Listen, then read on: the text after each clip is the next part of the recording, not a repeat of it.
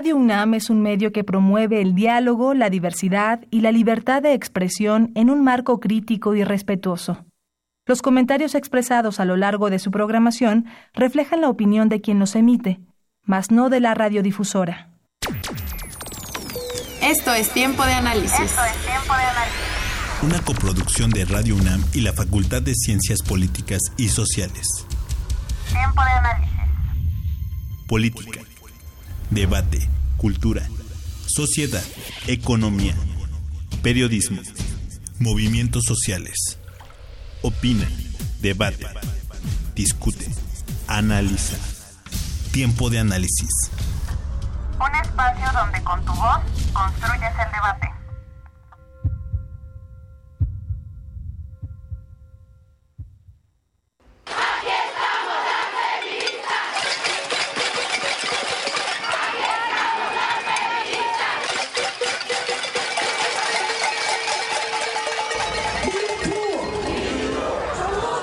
El Día Internacional de la Mujer es una fecha que se celebra en varios países del mundo cada 8 de marzo. Esta fecha representa más de un siglo de lucha por la igualdad, la justicia, la paz y el desarrollo. Además considera a las mujeres como artífices de la historia y como participantes activas en la sociedad en igualdad con los hombres.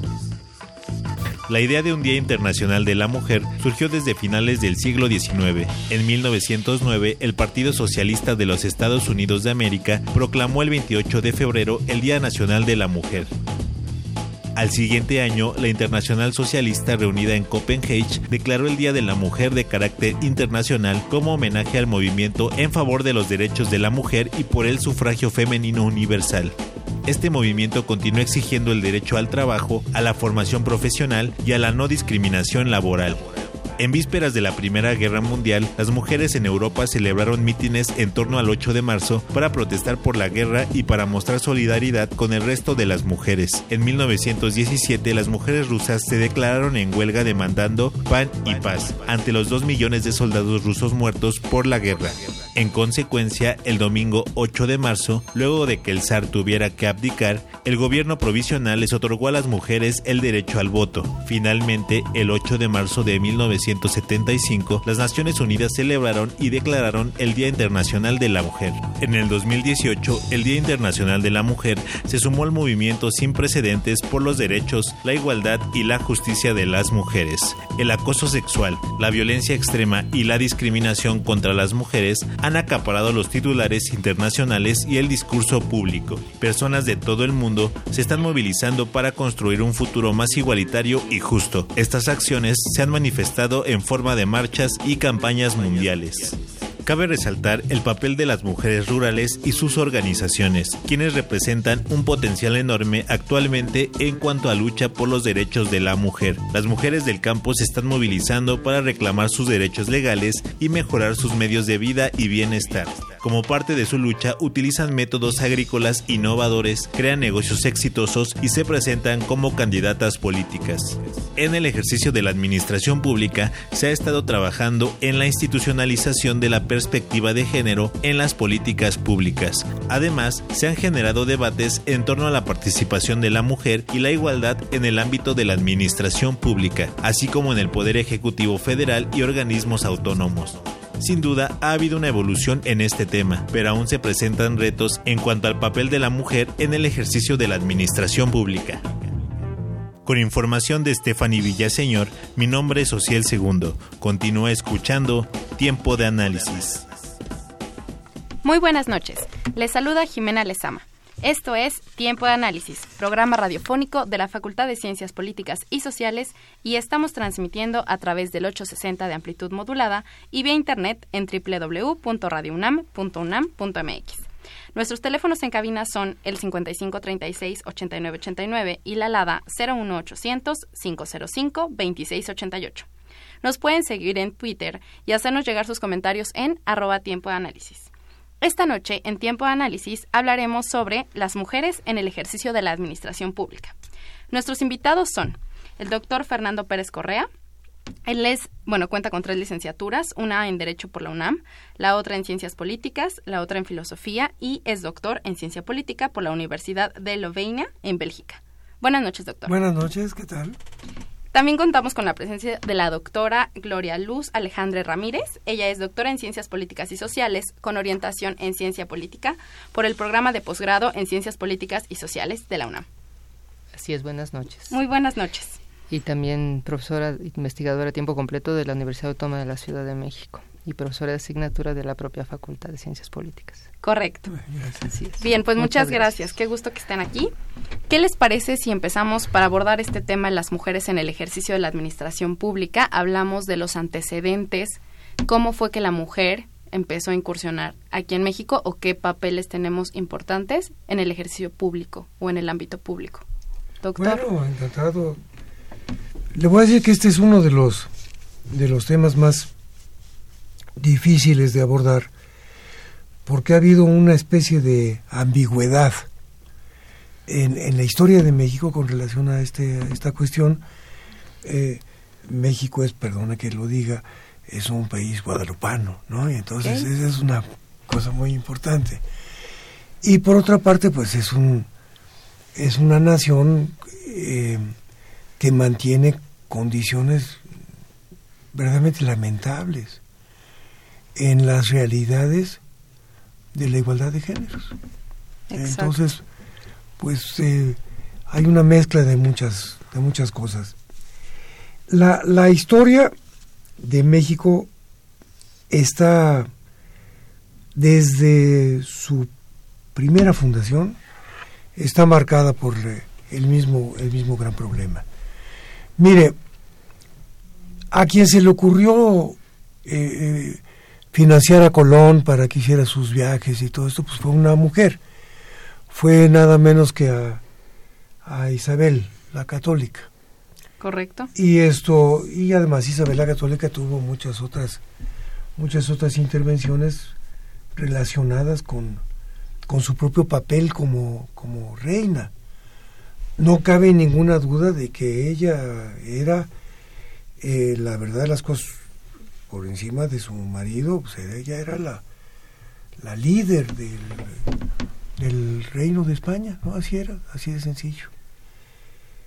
Em, Isabel es eh, un punto de referencia porque no solamente tiene que ver con el descubrimiento de América, este descubrimiento de América se traduce muy rápidamente en la ocupación de tierras, ¿no?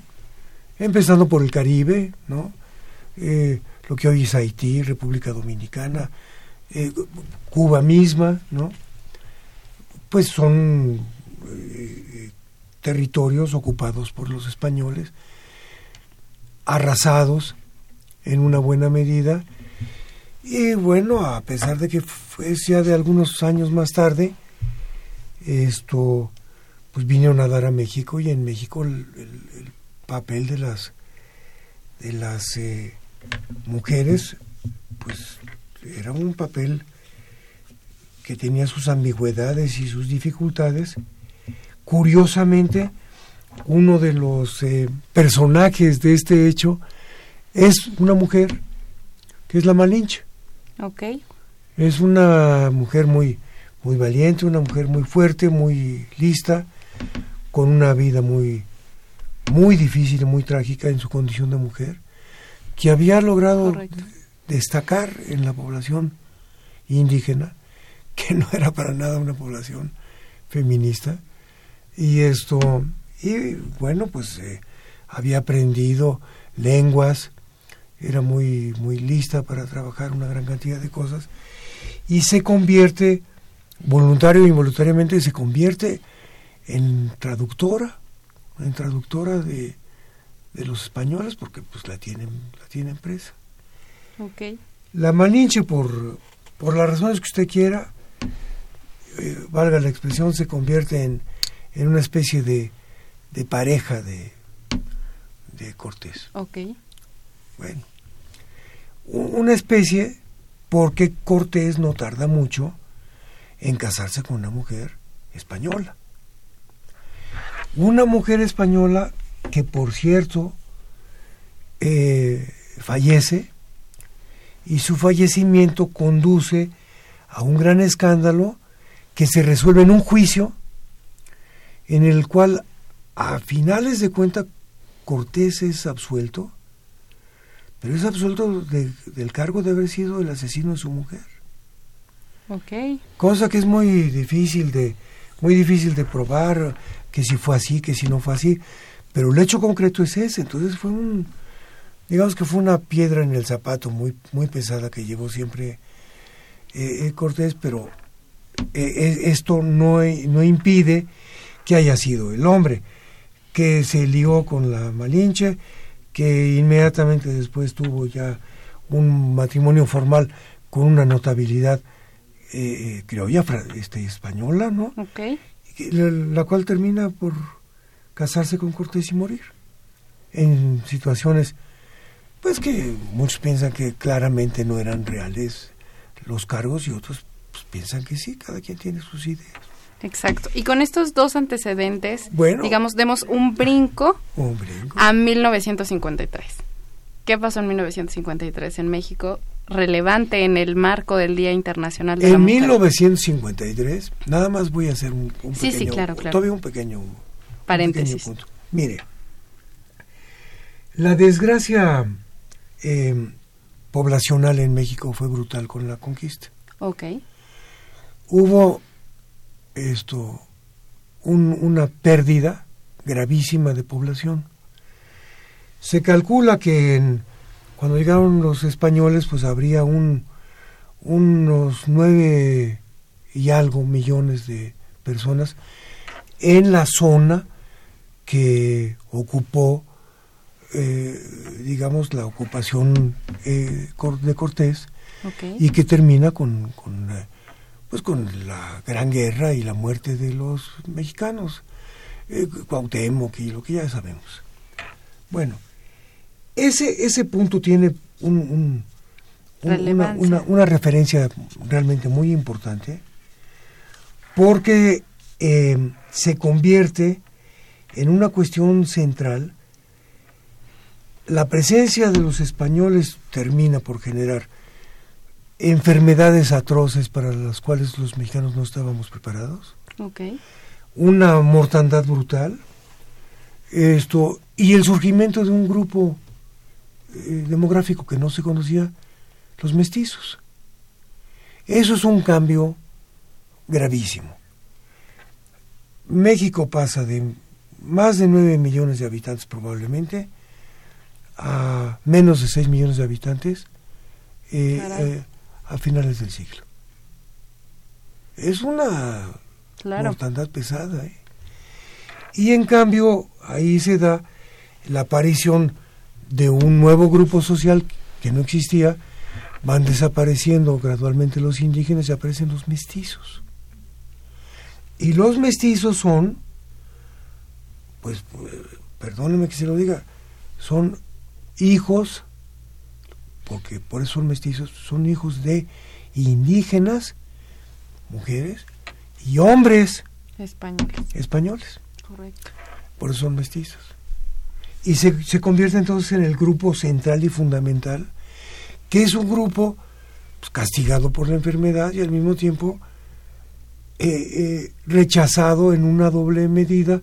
Los indígenas ya no se reconocen en ellos y desde luego pues los españoles que los van a reconocer como claro. hijos. Y ese es un núcleo fundamental en la formación de México. Exacto. esa es una clave en la historia de México.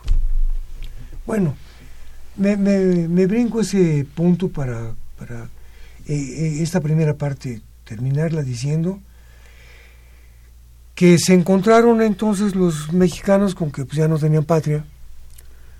Esto eh, ya no tenían libertad, eh, habían sido sojuzgados, estaban sometidos a tremendas enfermedades y se enfrentaban a un nuevo grupo social, el grupo social de los mestizos, pues que no se sabía si eran o no eran, si habían sido, si iban a ser, y que termina por ser un componente central de la conformación de México.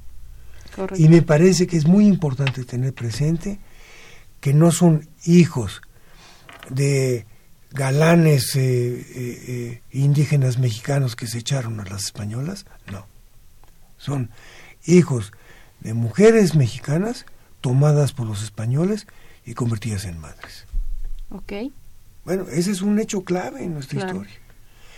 Y es un hecho clave porque entonces da una gran relevancia a dos hechos. El primer hecho es que las mujeres mexicanas están devaluadas, pues fueron tomadas. Exacto.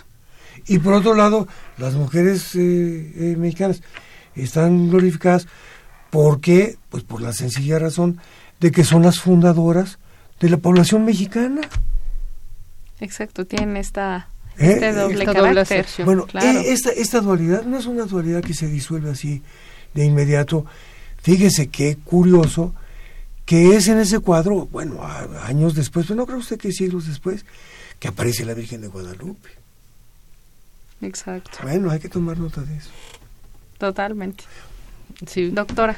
Sí, sí, muchas gracias por, por el espacio. Eh, sin duda lo que menciona el doctor es, es el elemento fundacional para conformar nuestro Estado mexicano del siglo XIX.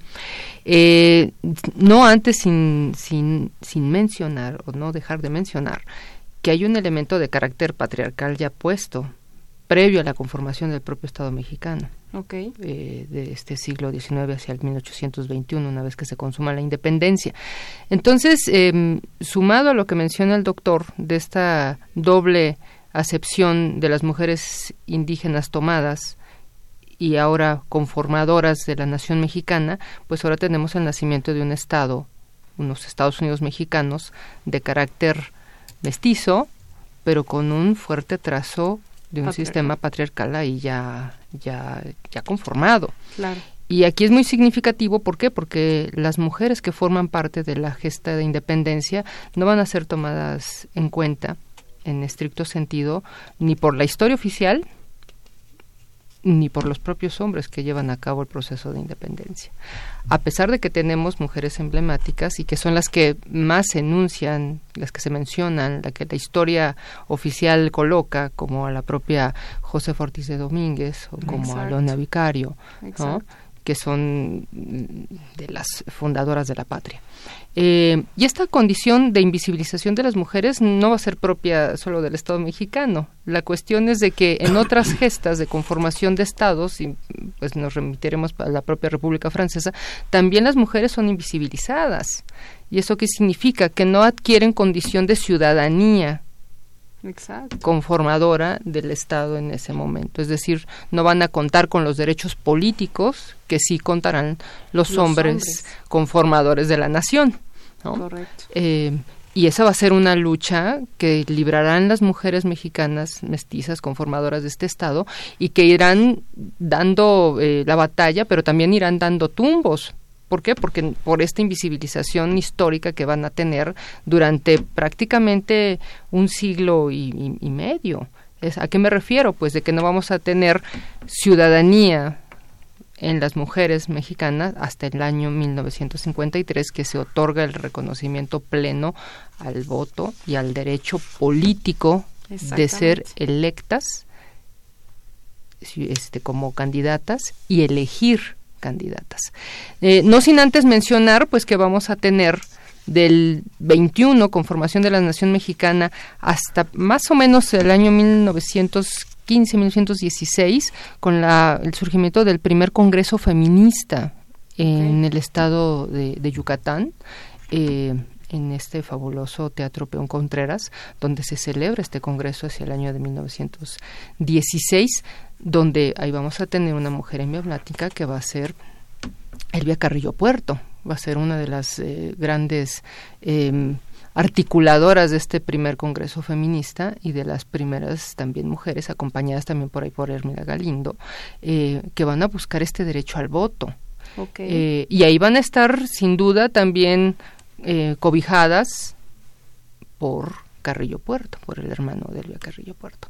En- entonces, ahí ya hay ciertos elementos clave de presencia de las mujeres, no sin tampoco mencionar a las mujeres que son escritoras, claro. que participan en la literatura, en la pintura, en las artes, y sin duda en un aspecto clave de la administración pública mexicana. Las mujeres que en un primer momento se incorporan como maestras del siglo XIX son ya partícipes de, de la administración pública, vinculada al tema de la enseñanza y vinculada a un tema clave eh, en el México del siglo XIX que tiene que ver con la educación, pero que también tiene que ver con el tema de los cuidados, que va a ser uno de los elementos recurrentes en la historia de las mujeres. O sea, las mujeres que se destinan al tema de la educación replican el tema del cuidado del ámbito de lo privado al ámbito de lo público. Entonces, las mujeres no están ocultas, no están, no están desaparecidas de la historia. La historia las invisibiliza porque es una historia trazada por un sistema de carácter patriarcal. Y lo que han hecho eh, muchas eh, de nuestras colegas investigadoras es hacer visible esa presencia histórica de las mujeres y que también viene de la mano con un proyecto que hemos trabajado el doctor Pérez Correa y tu servidora, eh, precisamente de visibilización de la presencia y participación de las mujeres en la administración pública. Sin Doctor. A, mí me gustaría volver en, en, algunos puntos al, a este primer planteamiento histórico, ¿no? ¿Qué, qué, es, qué, es, lo que, qué es lo que hubo? Mire, la, la Universidad Nacional, nuestra universidad, publicó un, un, un texto prodigioso, que es la recopilación de la literatura producida por mujeres en la colonia. Ok. Entonces, esto, bueno, no son mujeres indígenas, pero tampoco son mujeres españolas, son mujeres mexicanas, ya son mujeres ya eh, nacidas en su mayoría en México. Okay.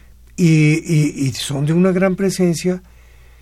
Y no cree usted que es fácil explicar cómo es posible que en un país como México, en ese, en ese trance, haya, haya producido un conjunto de escritoras de este, de este calibre. Eh, eh, con esto quiero decir que, que no necesariamente habría entonces una, una especie de reproducción en el comportamiento de las mujeres en México, ni con relación a prototipos eh, europeos, ni tampoco con relación a, a cualquier cosa distinta de lo estrictamente mexicano, tampoco indígena. Okay. Yo veo en este, en este orden, pues eh, la conformación de un, como le decía, la conformación de, un, de una nación mestiza que eh, eh, tiene una especie de constante que se despliega a lo largo de la historia de México hasta nuestros días, y a pesar de la, diría yo, a pesar de la, la, eh, discriminación de la que son objeto las, las mujeres. Okay. Bueno, el elemento fundamental de la presencia de las mujeres en la guerra de la independencia. Bueno, es, eso es un punto clave. Es inexplicable, eh, todo el conjunto de detalles y de movimientos que se da en, en, el, en el evento mismo de la independencia, sin acordarse de pues, pues de la corregidora de Querétaro, ¿no? De la Ortiz de Domínguez, y, bueno, ya, ya lo mencionaban. Eh, ese no es el, no es un, un lunarcito eh, que queda colgado en algún momento en todos los momentos capitales y fundamentales de la historia de México, incluida la revolución, la revolución maderista, las mujeres se convierten en, protagonistas centrales. Okay. Son quienes llaman. Sí, su rol es fundamental. ¿eh? Son quienes eh, sustentan y, y, a la postre, pues las que tienen que pagar las consecuencias porque los hombres, pues eh, se incorporan a los ejércitos, se separan, tienen una gran libertad de movimiento, las mujeres no. Entonces, si usted, si usted ve en la perspectiva las, las, las mujeres que entran en este ejercicio, es una cuestión verdaderamente clave. Correcto. Bien, pues ¿qué les parece si nos vamos a nuestra primera cápsula y regresamos a seguir hablando de las mujeres en el ejercicio de la administración pública? Sí, cómo no.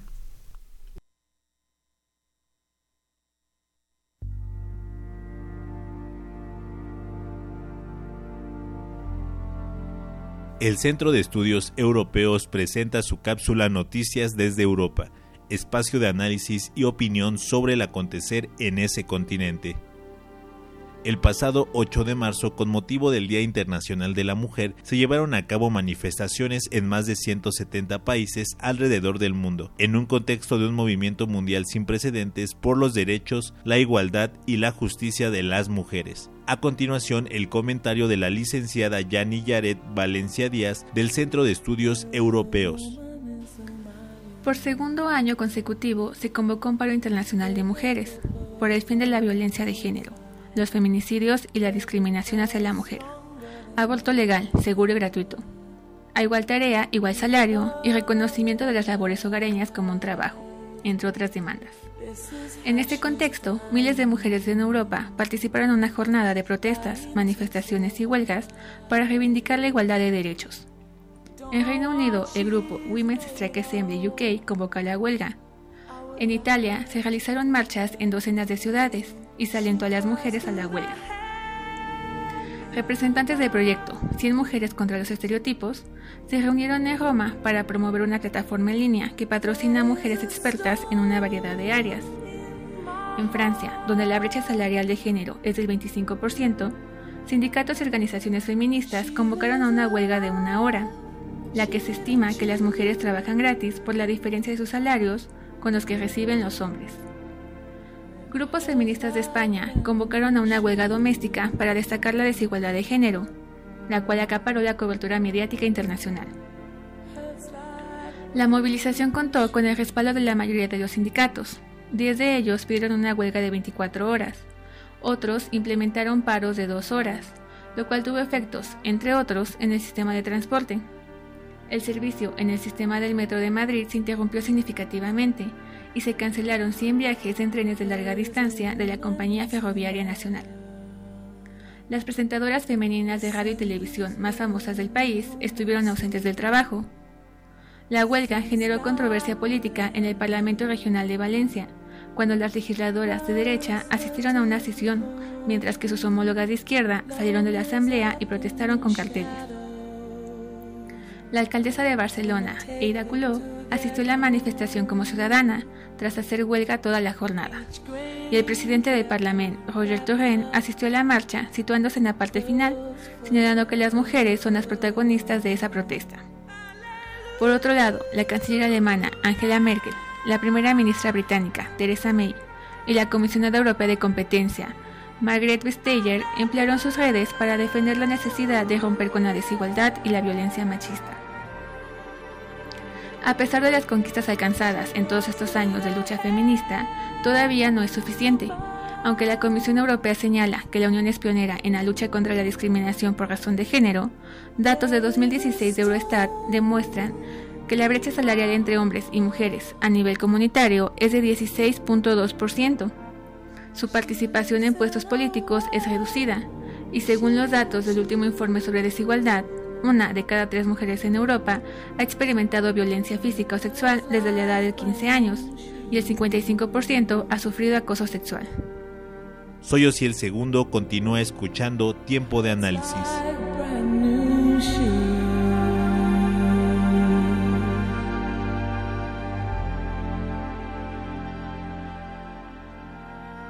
Bien amigos, regresamos a tiempo de análisis. Estamos hablando sobre las mujeres en el ejercicio de la administración pública. Le quiero agradecer a Elsa Lucía Neida Torres su comentario y atenderemos a este. Bien, pues les parece, estábamos hablando fuera del corte justo del papel que tiene la mujer hoy en día en México, ¿no? Cómo hablar de o poner en la mesa términos como igualdad sustantiva, paridad, pero ver que estos antecedentes históricos justo aún hoy se sigue, se sigue viendo, aún con, las medidas que se han tomado, una falta de igualdad o de paridad. ¿Quién inicia? Doctor. A, mí me gustaría recordar que con, con mucha em, eh, decisión el eh, Congreso estableció una serie de reformas para asegurar la, igualdad de géneros.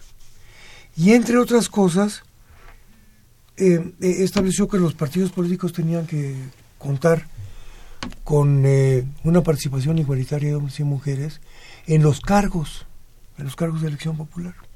Correcto. Bueno, pues esto no es cierto.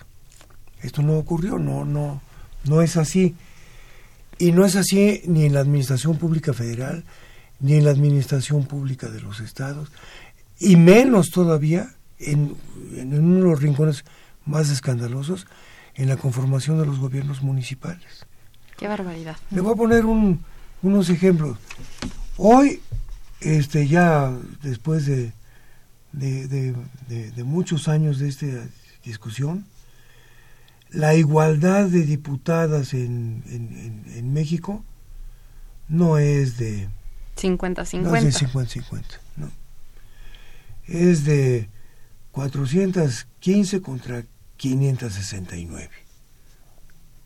415 mujeres, 569 hombres.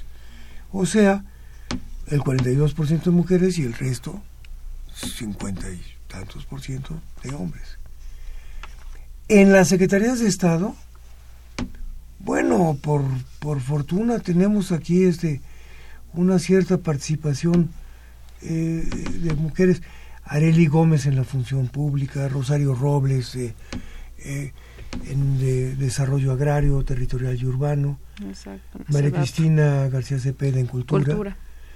pero este pero son tres y las secretarías son 18.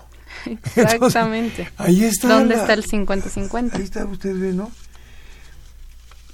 ¿Cómo se da esto desde la perspectiva de la participación política? Bueno, primer, primer punto que yo le quiero decir a usted. ¿Cuántas gobernadoras este, mujeres hay? ¿Cuántos gobernadores mujeres? Una mujer. Una, sí, ahorita una. Una mujer. Usted no, no, no, no, no, no puede producir eh, el eh, la idea de que esta es una cifra verdaderamente contundente. Claro. Vea usted, ¿quiénes han sido candidatos a la presidencia en México? Bueno, Rosario Ibarra, Cecilia Soto, Marcela Lombardo, Patricia Mercado, Josefina Vázquez Mota. Es, estoy hablando de un periodo de varias décadas ya, ¿no? Las, eh, la realidad concreta es que ninguna de ellas ha tenido ninguna este, Un porcentaje de votación relevante. relevante, ninguna, ninguna. No haga usted la cuenta desastrosa de las presidentas municipales.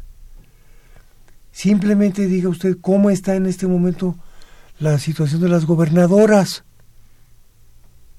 Bueno, pues hay aquí una que es una este del norte de Sonora, que ahí está, Sí, que sabe qué. sí, Claudia Pavlovich. Pavlovich. Pero ¿quién más? ¿No? Es la única Pues no. gobernadora que tenemos. Una. Correcto. Pues entonces ya estamos en la igualdad de género, ¿no? Y, y luego si usted si usted ve, cómo están las las diputadas locales, pues en, di- en- en términos de diputadas locales, las este las mujeres están igual. Fíjese, en, en, en, en siete estados, Chiapas, Coahuila, Sinaloa, Zacatecas, Querétaro, Chihuahua y Campeche, las diputadas superan el 50% del total de legisladores. Bravo, pues bueno, ahí está. Pero fíjese, son siete Siete de 32. estados. Exacto. de 32. ¿Cómo están las senadoras? Bueno, eso está eh, realmente para llorar, ¿no? 22 senadoras del PRI, 3 del PRD, 16 del PAN, 2 del Verde, 6 del PT y sin grupo parlamentario 2. Bueno, es, es, es, aplastante. Son 51 de 128. ¿Qué quiere decir esto? Bueno, esto quiere decir que no estamos en, no estamos en ese punto. Váyase usted al, a- al, al- al- otro punto que yo mencionaba, el punto de los presidentes municipales. Yo creo que si las presidencias municipales y los municipios son el punto fundamental de referencia de nuestra conformación política, pues es el, eh, el resultado más triste de todos. Exacto. Sí, porque es nuestra representación inmediata. Claro, Entonces, claro. ese, ese, es, ese es un hecho, es un, un- un hecho clave. Ah, hay, hay, hay, hay muchos puntos a los que pudiese uno referirse, por ejemplo, de cómo está la integración del grupo parlamentario por partido este, entre hombres y mujeres. Usted recordará, ya lo dijimos, que, que supuestamente eran 50 y 50. ¿Cómo está en los, en los, en los partidos estos? Bueno, el PRI tiene eh, 115 hombres contra 89 mu- mu- mujeres. Eh, digamos que, que nada más se pasó 6.4%, es el 56.4%, ¿no?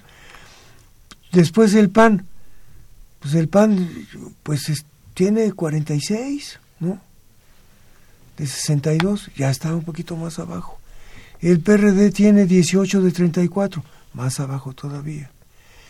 ¿Cómo, Sí, cómo, van disminuyendo. ¿Cómo tiene usted el, el- el- el resultado final? El resultado final es que en total de eh, el, el balance es de 285 hombres contra 215 mujeres. Sí, estamos lejísimos del 50-50. Bueno, eh, pues es, es- es bastante obvio.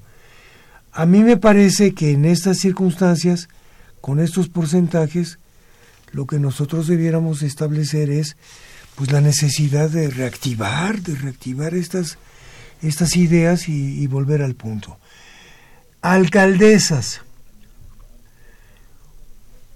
85.95 de los alcaldes son hombres.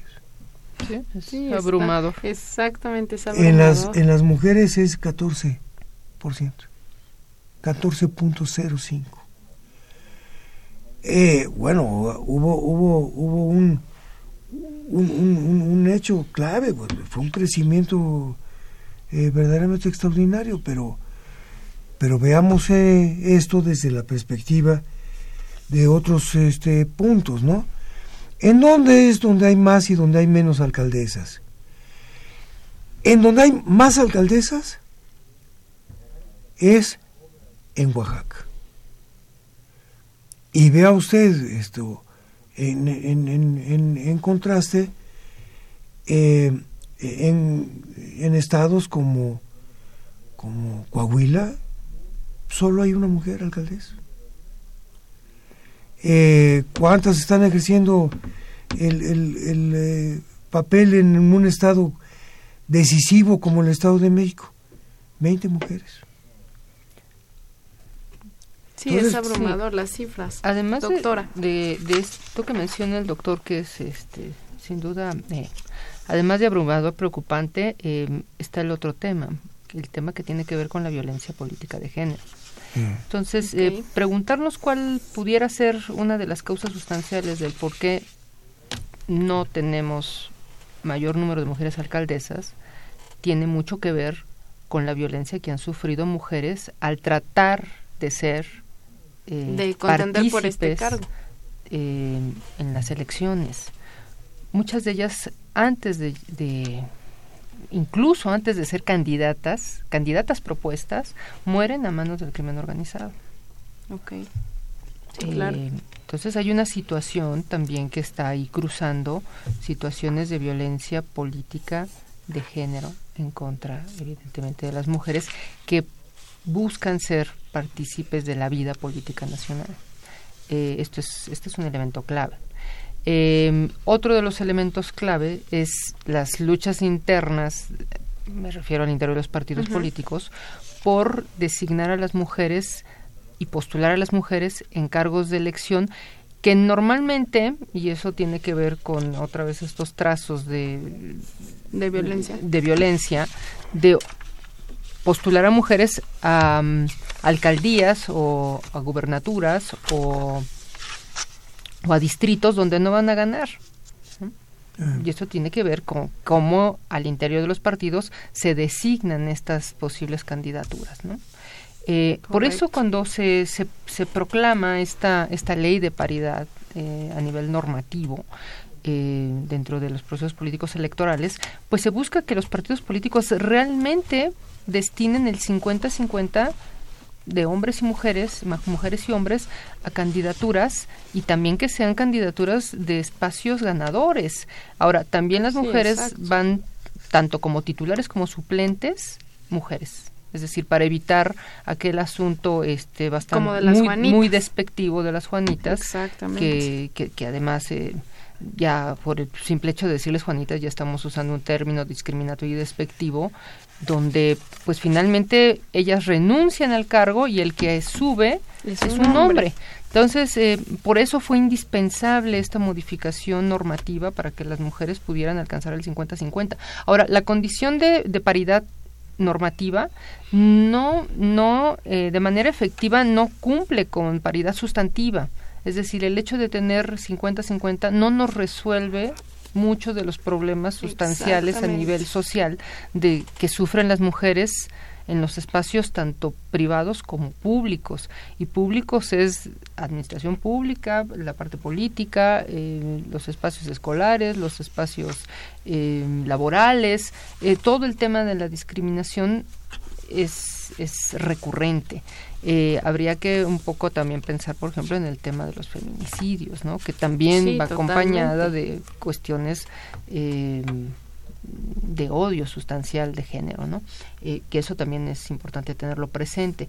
Ahora, con relación a lo que menciona el doctor, el trabajo dentro de, del Congreso mexicano, a nivel de las 50 de la 63 legislatura de la Cámara de Diputados, que es la que está en curso y que termina este año, que tenemos un año político muy álgido. Claro. Eh, pues también habría que ver cuáles son la conformación de las comisiones ordinarias y la participación de las mujeres ya como presidentas de comisiones, que eso también es un aspecto importante porque pudiéramos esperar que a partir de que tenemos mujeres legisladoras ocupando cargos, cargos y que presiden comisiones, pudiéramos tener eh, cierta em, expectativa de que a futuro las mujeres que ocupan estas eh, posiciones pues aboguen, ¿no? En estricto sentido, en nivel legislatura, por una una paridad sustantiva a nivel social. O sea, que otras que esto, leyes esto se traduzca en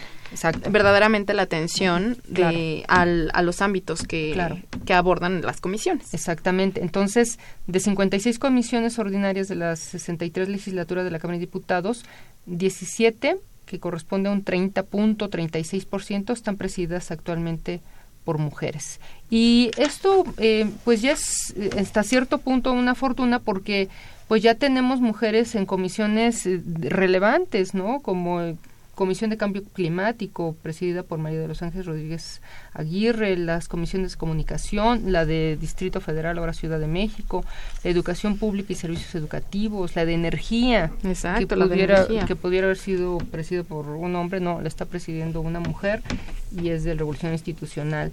Fomento Cooperativo y Económico Social, la de Gobernación, que la preside Mercedes del Carmen Guillén Vicente, también de Revolución Institucional.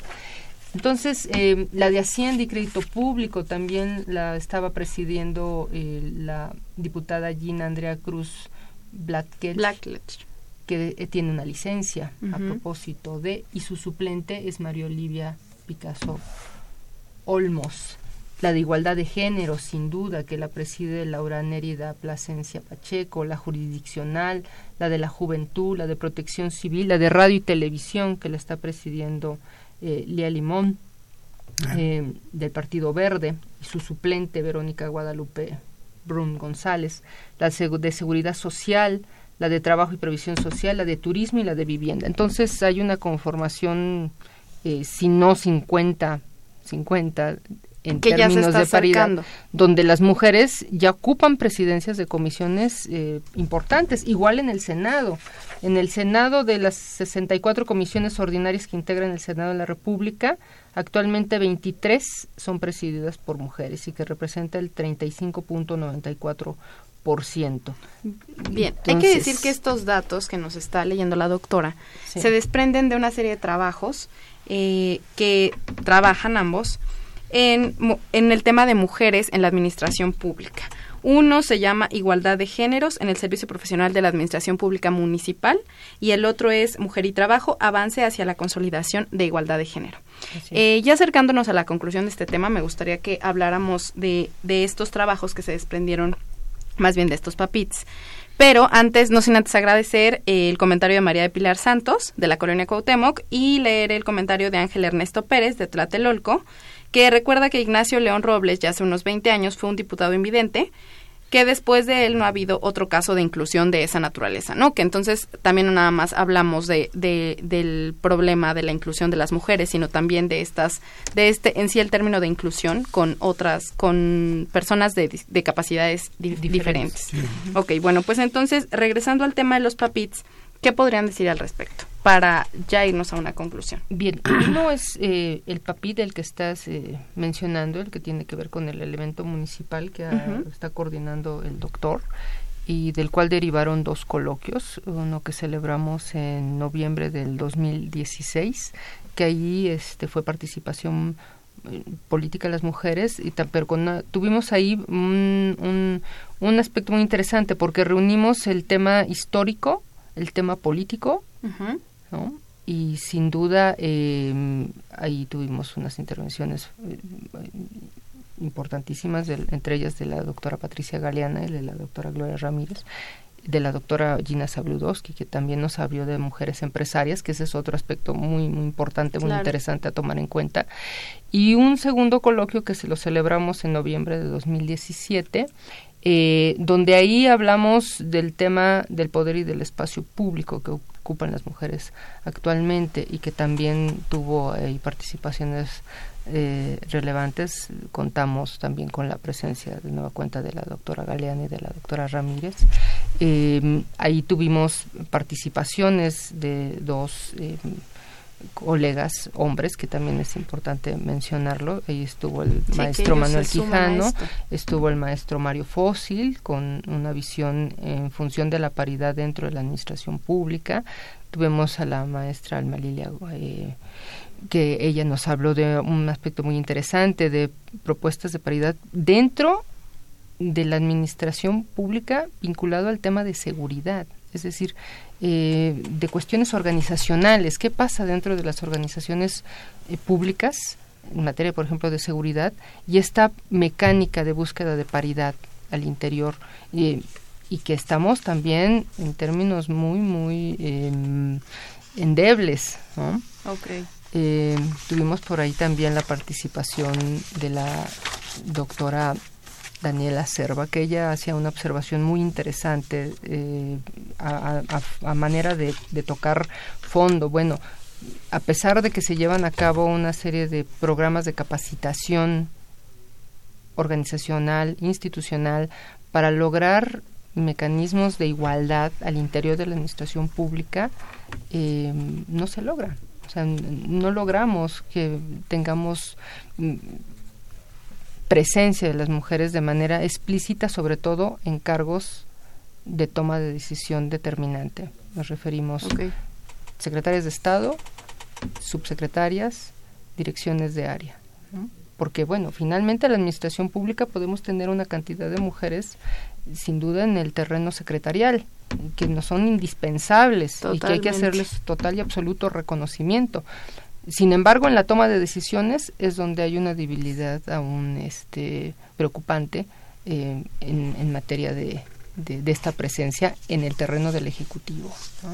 Por esto este, esta inquietud de hasta dónde y hasta cuándo lograremos tener este, una mujer al frente de la presidencia de la República, ¿no? Sí, totalmente de eso hablo. Correcto, y, y que bueno, bueno, si nos vamos al nivel internacional, pues ahí tenemos nada más y nada menos que el ejemplo de Hillary Clinton, ¿no? Y en qué situación se dieron finalmente las elecciones y, que pues los Estados Unidos pues finalmente se priva de tener una primera mujer presidenta, ¿no? Totalmente. Bien, doctora, un cierre o con esto gusta cerrar. Ok, correcto. Doctor, un cierre. Se trata de una eh, misión eh, fundamental, el alcanzar realmente la verdadera igualdad de géneros. Exacto. ¿Por qué? Porque la igualdad de géneros realiza el máximo de mm, incorporación del potencial de México para entender y para modificar sus problemas. Ese, ese eh, punto yo creo que es eh, verdaderamente decisivo.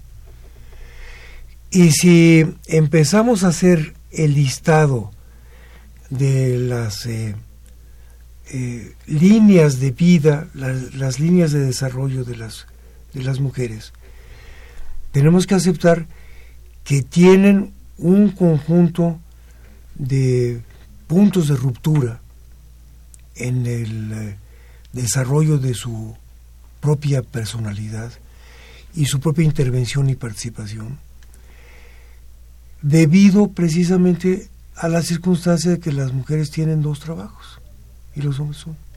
Totalmente en el ámbito interno y ahora en el ámbito público. En el ámbito del hogar. Claro, en lo privado. Son esto las entre comillas las reinas de la casa, ¿no?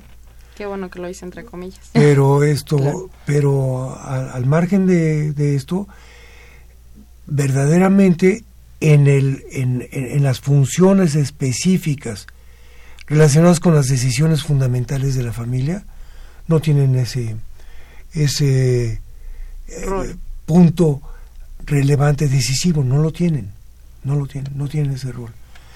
¿Por qué, ¿Por qué no es así?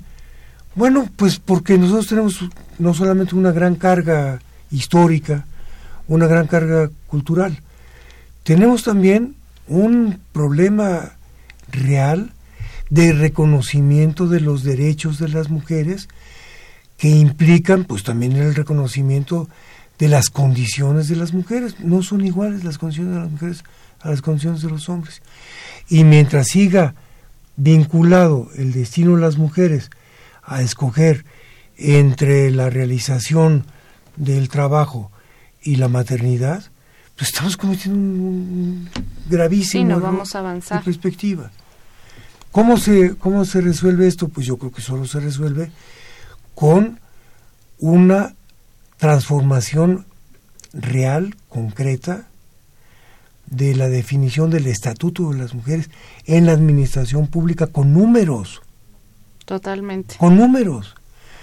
No es cierto que haya igualdad de oficiales mayores. No es cierto que haya igualdad de directores generales. No es cierto que haya igualdad de recursos, incluso monetarios. En suma, lo que, lo que es eh, en este momento indispensable es que los partidos políticos y los gobiernos hagan suya verdaderamente una acción de modificación de todos estos eh, inaceptables, inadmisibles puntos de, em, yo diría, de sobreexplotación de las mujeres en México. Bien, doctor, pues con estos comentarios yo les agradezco que hayan participado en esta mesa. Les recuerdo que estuvo en la, en la cabina de operación Humberto Sánchez Castrejón, que este programa es producido por la Coordinación de Extensión Universitaria de la Facultad de Ciencias Políticas y Sociales, dirigida por Luciano Mendoza, que en la coordinación de producción estuvo Guillermo Edgar Perucho, en la producción Carlos Correa en la producción de cápsulas y montaje, Jessica Gutiérrez y Ociel Segundo. En continuidad, Tania Nicanor. Se despiden de ustedes los doctores Gloria Luz Alejandra Ramírez Gracias, y Fernando hasta Pérez pronto. Correa. Gracias por Yo soy Jimena Lezama. Buenas noches. Buenas noches. Esto fue Tiempo de Análisis. Una coproducción de Radio UNAM y la Facultad de Ciencias Políticas y Sociales. Tiempo de análisis. Política. Debate cultura, sociedad, economía, periodismo, movimientos sociales. Opina, debate, discute, analiza. Tiempo de análisis. Un espacio donde con tu voz construyes el debate.